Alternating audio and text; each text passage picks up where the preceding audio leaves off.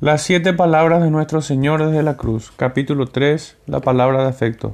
Cuando vio Jesús a su madre y al discípulo a quien él amaba, que estaba presente, dijo a su madre, Mujer, he ahí tu hijo.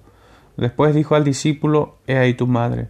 Y desde aquella hora el discípulo la recibió en su casa. Juan 19, 26, 27. Estaba junto a la cruz de Jesús su madre. Juan 19, 25. Tal como su hijo, María no desconocía el duelo.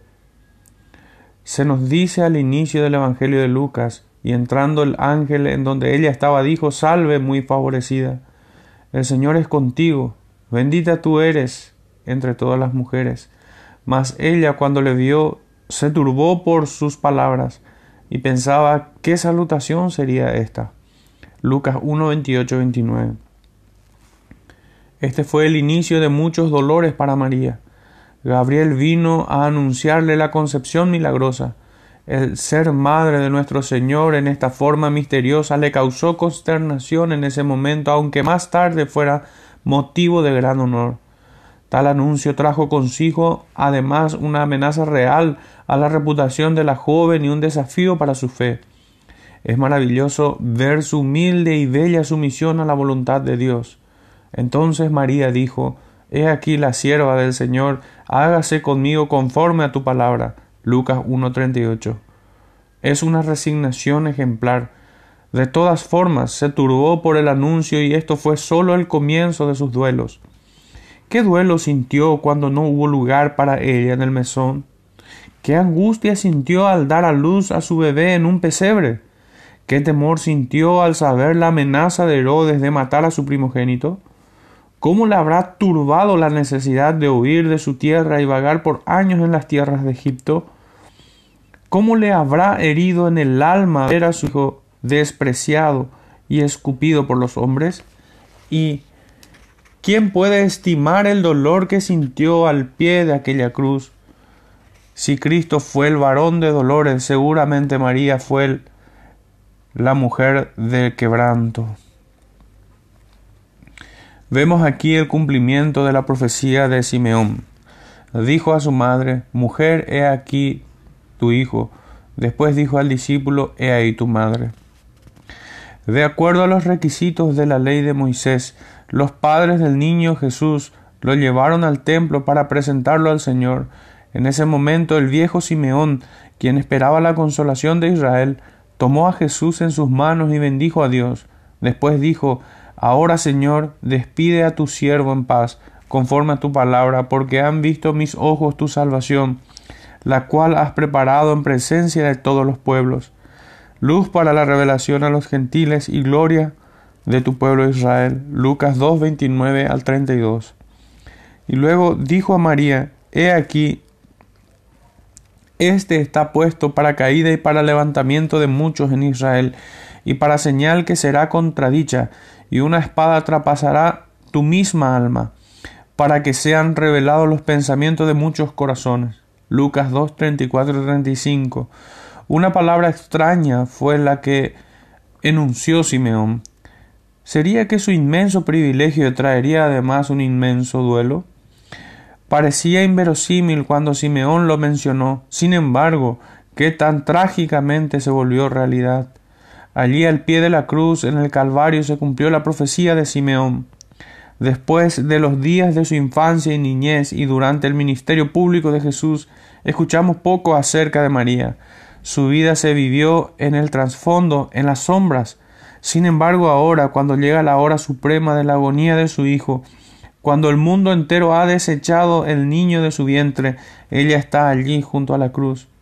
María fue la persona que estuvo más cerca al maldito madero, despojada de fe y esperanza, anonadada y tiesa por el retrato desfigurado, pero atada con el vínculo dorado de amor a aquel que está por morir.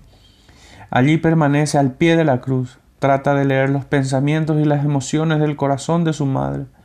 Qué espada la que traspasó su alma en ese momento. La medida de gozo en el nacimiento divino fue igual a la medida de congoja en la muerte inhumana. Aquí vemos en exhibición el corazón de una madre. Es la madre del crucificado. El que agoniza en la cruz es su Hijo. Ella fue la primera en besar esa frente que ahora está clavada con una corona de espinas. Ella fue quien guió a esas manos y esos pies en sus primeros movimientos infantiles, solo para verlos ahora traspasados con clavos de acero. Ninguna madre ha sufrido como sufrió María. A Jesús sus discípulos lo desertaron, sus amigos se olvidaron de él, su nación lo despreció, pero su madre permaneció al pie de la cruz. ¿Quién entenderá el corazón de su madre? ¿Quién podrá medir el inmenso dolor y sufrimiento que sintió María durante esas horas de agonía? Pero aún así no hubo muestra de debilidad femenina, no hubo gemidos y llantos desesperados, no se desmayó, Ninguno de los cuatro evangelios registra una palabra que haya salido de su boca en ese momento. Sufrió, parece ser, en silencio. Pero su dolor no fue por eso menos real. El agua estancada es, el, es la más profunda. Vio la frente del Señor punzado con espinas, pero no lo pudo acariciar con su suave caricia. Vio sus manos y, pies que desangrándose pero no los pudo vendar. Anota su sed, pero es incapaz de saciarle. Sufrió una profunda desolación del espíritu, las multitudes burlándose, los ladrones mofándose, los sacerdotes escarneciéndole, los soldados indiferentes, el Salvador desangrado, herido y muriéndose.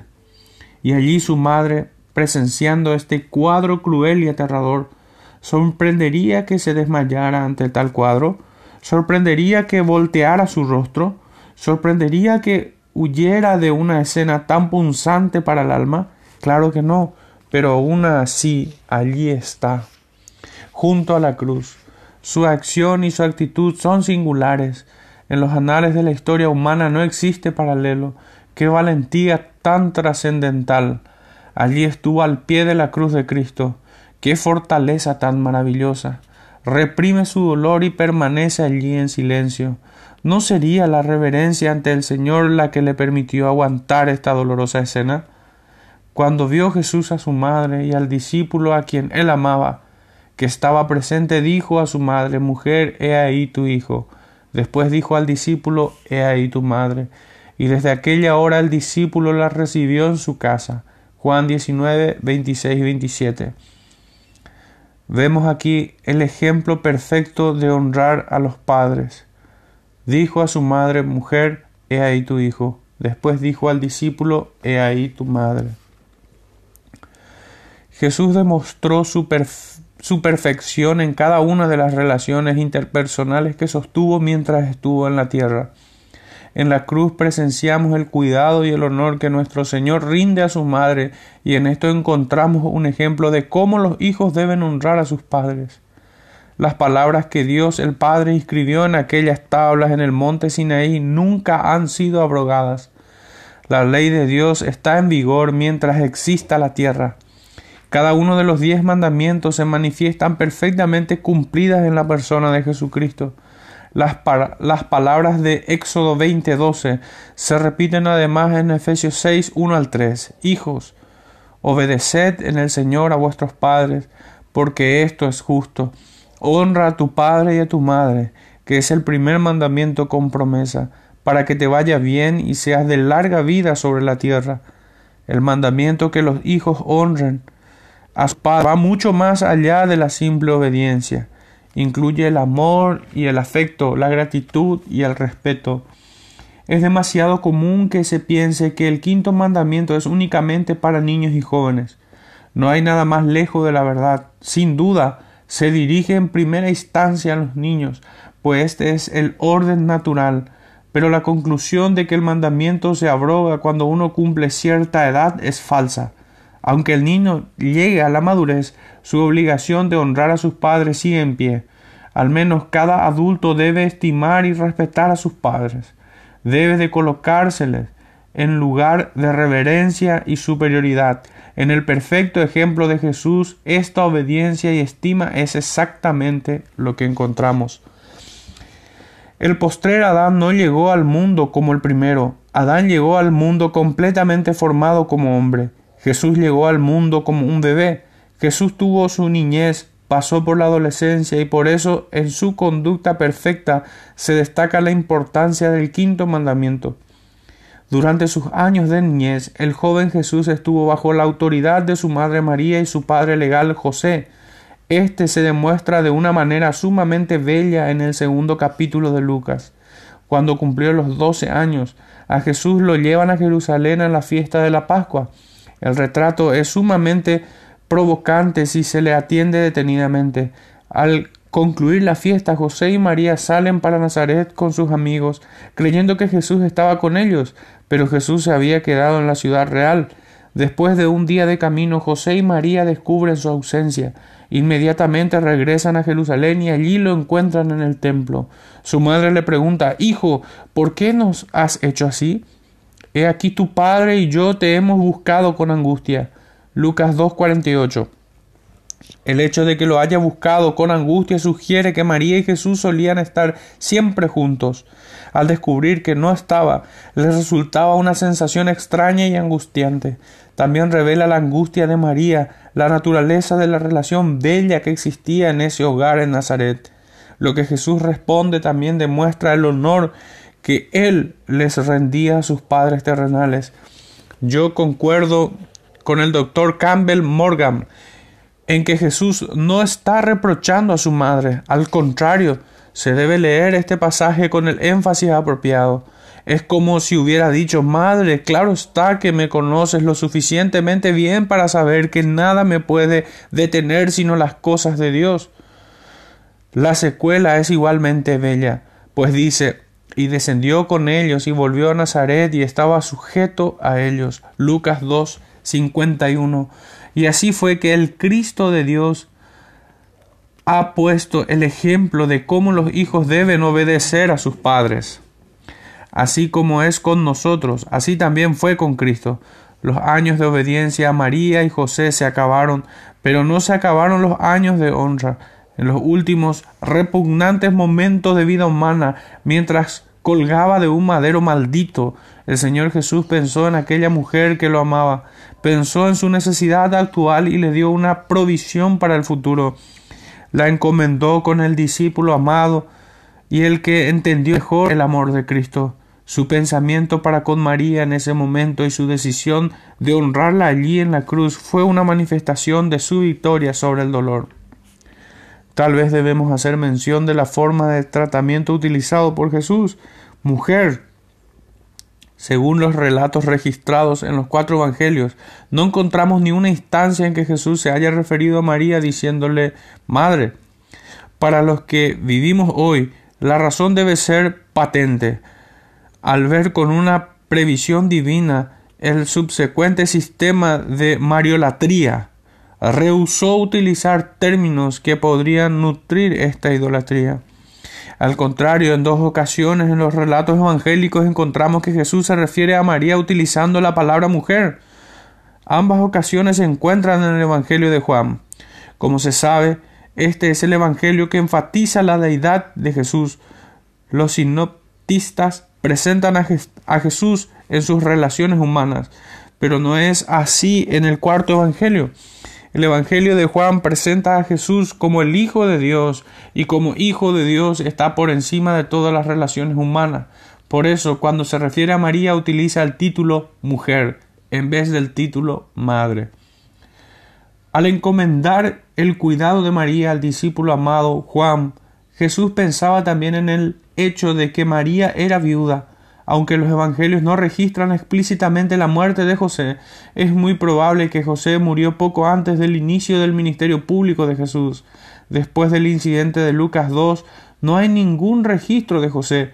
En Juan 2, en las bodas de Caná, vemos a María, pero no hay mención de José.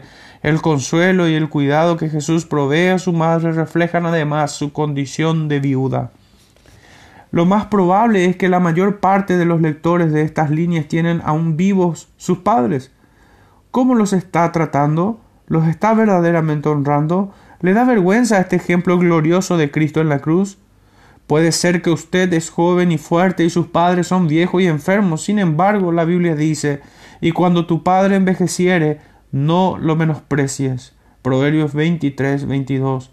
Puede ser que usted es rico y ellos pobres, pues no deje de hacer provisión para ellos. Puede ser que vivan en un lugar lejano, pues no olvide de mandarles unas palabras de aprecio y gozo que puedan alegrar sus últimos días. Estos son deberes sagrados. Honra a tu padre y a tu madre. Veamos aquí que Juan regresó para estar con el Señor. Dijo a su madre, Mujer, he ahí tu hijo. Después dijo al discípulo, He ahí tu madre. Aparte de la separación de Dios que experimentó el Señor en aquellas horas en la cruz, una de las sensaciones más horribles debe de haber sido el abandono por sus discípulos. Jesucristo fue rechazado y despreciado por su propio pueblo. En estas instancias de sumo sufrimiento y humillación, también fue abandonado por sus propios discípulos. Los once que le habían acompañado durante todo su ministerio lo habían abandonado en su hora de mayor necesidad. Algunos se jactaban de una lealtad inquebrantable, pero la Biblia dice todos los discípulos dejándole huyeron. Mateo 26, 56. Su negación fue rotunda. Se rehusaron a velar con él por una hora en el jardín. Lo desertaron en el momento de su arresto. Es casi incomprensible la traición de los discípulos. Digo casi porque no debemos de ocultar la debilidad de nuestros propios corazones, la flaqueza de nuestra propia fe, nuestra propia fragilidad ante las tribulaciones. Solo la gracia de Dios es suficiente para sostenernos durante las pruebas. Si no fuera por la gracia y el amor, ¿qué sería de nosotros? El Señor les advirtió a los discípulos en tono solemne que cada uno lo negaría. Entonces Jesús les dijo, Todos vosotros os escandalizaréis de mí esta noche, porque escrito está, heriré al pastor, y las ovejas del rebaño serán dispersados. Mateo 26, 31 y todos ellos, no solo Pedro, se comprometieron a mantenerse firmes ante la adversidad. Pedro le dijo, aunque me sea necesario morir contigo, no te negaré. Y todos los discípulos dijeron lo mismo, Mateo 26, 35. Sin embargo, ninguno se mantuvo firme y todos lo negaron. Y el abandono de los discípulos no fue inconsecuente debido al abandono y la negación pecaminosa de los once. Jesús fue burlado y ridiculizado por sus enemigos. Por ellos, el sumo sacerdote preguntó a Jesús acerca de sus discípulos. Juan 18, 19. No es difícil adivinar el pensamiento de Caifás. ¿Cuántos discípulos eran? ¿Por qué se habían huido? ¿Por qué razón abandonaron a su maestro? Pero noten que a esta pregunta Jesús no dio contestación, no los acusó ni los denunció ante el enemigo común. Los discípulos abandonaron a Jesús porque se escandalizaron de él, y vosotros os escandalizaréis de mí. Mateo 26, 31. Se avergonzaban de estar en su presencia, lo consideraron una amenaza permanecer con él, mientras que Cristo se entregaba a los enemigos. Ellos buscaron refugio en el escondite más cercano, esto del lado humano. Del lado divino, sin embargo, el abandono de los discípulos refleja una breve suspensión de la gracia sustentadora de Dios. No estaban acostumbrados a desertar a Jesús, de hecho, nunca lo hicieron después. Yo sospecho que no lo habrían hecho en ese instante tampoco a menos que este fuera el plan perfecto de Dios. El abandono de los discípulos permitió que Cristo llevara la carga del pecado de todos, exaltó la perfección del bendito Cordero de Dios y puso en expiación en exposición la necesidad de todo ser humano de este Salvador que es Cristo Jesús. Noten que la cobardía y la infidelidad de los discípulos fue temporal. Después lo buscaron. Mateo 28, 16. Pero fíjense que lo buscaron después de su resurrección. Solamente uno lo buscó mientras colgaba en la cruz de la vergüenza. ¿Quién fue? ¿Cuál de ellos mostraría superioridad de su amor?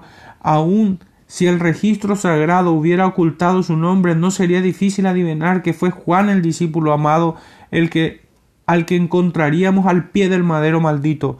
Allí estaba Juan, había regresado al lado de su Señor y allí recibió esta bendita encomienda de Jesús. Estimado lector, ¿Se ha extraviado del camino del Señor? ¿Le ha acaso dado la espalda al gran Cordero de Dios? Tal vez falló en la hora de la prueba y la tribulación. Le importó más su propia seguridad y comodidad que la gloria y la alabanza que a él le corresponde, pues que el dardo de la convicción entre hoy en su conciencia y recapacite para que la gracia divina derrita su corazón, que el poder de Dios le coloque de nuevo al pie de la cruz y que así como Juan pueda hallar paz y satisfacción en su alma. Qué grandiosa encomienda le puede esperar a aquel que regresa al servicio del Señor después de haberle negado. Veamos aquí una ilustración de la prudencia de Cristo. Dijo a su madre, mujer, he ahí tu hijo. Después dijo a su discípulo, he ahí tu madre. Ya hemos visto que la encomienda y la provisión que Cristo ofrece a su madre demuestra su amor tierno y compasión. Para Juan era una bendita encomienda. Cuando Cristo le dijo, He ahí tu madre, es como si le hubiera dicho que ella sea para ti como una madre, que su amor por mí sea manifestada ahora como amor por ti. Sin embargo, la encomienda de Jesús es más que esto. Desde los tiempos antiguos se había predicho que el Señor actuaría con sabiduría. Al encomendar a su madre a Juan, el Señor demostró una gran sabiduría en elegir quién llegaría a ser el protector de ella. No había nadie que entendía mejor a Jesús que María, y no había nadie diseñado el uno para el otro. No había nadie tan preparado para cuidar a María que Juan nadie cuya compañía encontraría tan grata. Al igual, no había nada cuyo compañerismo le agradaría más a Juan que la de María. Hay que recordar la grata y honrada tarea que le esperaba Juan. Años después el Señor se revelaría otra vez al apóstol en el Apocalipsis glorioso, como mejor preparase para esta revelación que estar día con día al lado de aquella que vivió acerca de él por treinta años. Admiremos pues la prudencia de Jesús al encomendar su madre María al discípulo amado Juan. Veamos aquí que en las relaciones espirituales tenemos que atender a las responsabilidades naturales. Dijo a su madre, mujer, he ahí tu hijo, después dijo al discípulo, he ahí tu madre. El Señor sufría en la cruz para pagar el precio del pecado de los hombres. Estaba involucrado en el acontecimiento más grande y estupendo en la historia de la humanidad. Estaba al borde de satisfacer las demandas justas de un Dios airado y justo. Estaba al punto de realizar la obra por la cual el hombre había sido creado, la obra que se había esperado durante todas las épocas, la obra por la cual había tomado forma de hombre. Sin embargo, aun en esta circunstancia tan grandiosa, no se olvida de sus responsabilidades naturales, no falla en hacer provisión para aquella que según la carne era su madre. Hay una lección aquí que debemos recordar, no hay ningún deber, ningún trabajo que nos pueda eximir de nuestras obligaciones naturales, de proveer sostén y abrigo a aquellos quienes Dios nos ha encomendado aquellos que salen al campo misionero dejando a sus hijos atrás, no están siguiendo el patrón de Dios.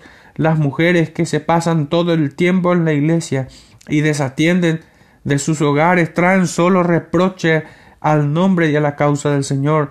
Aquellos hombres que en su afán de predicar el Evangelio se olvidan de sus esposas e hijos, necesitan estudiar y poner en práctica el principio que ejemplifica aquí en la cruz nuestro Señor. Veamos aquí la ejemplificación de una necesidad universal. Dijo a su madre, mujer, he ahí tu hijo. Después dijo al discípulo, he ahí tu madre. La María de la Biblia difiere fundamentalmente de la María de la superstición. La María de la Biblia no es una Madonna orgullosa, por el contrario, es como cada uno de nosotros, una pecadora de naturaleza y obras, antes de que Cristo naciera, dijo, Engrandece alma mía al Señor, y mi espíritu se regocija en Dios mi Salvador. Lucas 1, 46, 47. Y ahora en la muerte de Jesús se encuentra María al pie de la cruz. La palabra de Dios presenta a María no como la reina de los ángeles revestida de diademas, sino que la presenta como una que se regocijó en el Salvador, Cierto es que ella es bendecida por encima de todas las mujeres, por ser la madre del Redentor, pero de la misma manera era humana y por ende una pecadora en necesidad de un Salvador. Junto a la cruz estuvo, y mientras estuvo allí el Salvador exclamó Mujer, he allí tu hijo. Juan 19:26.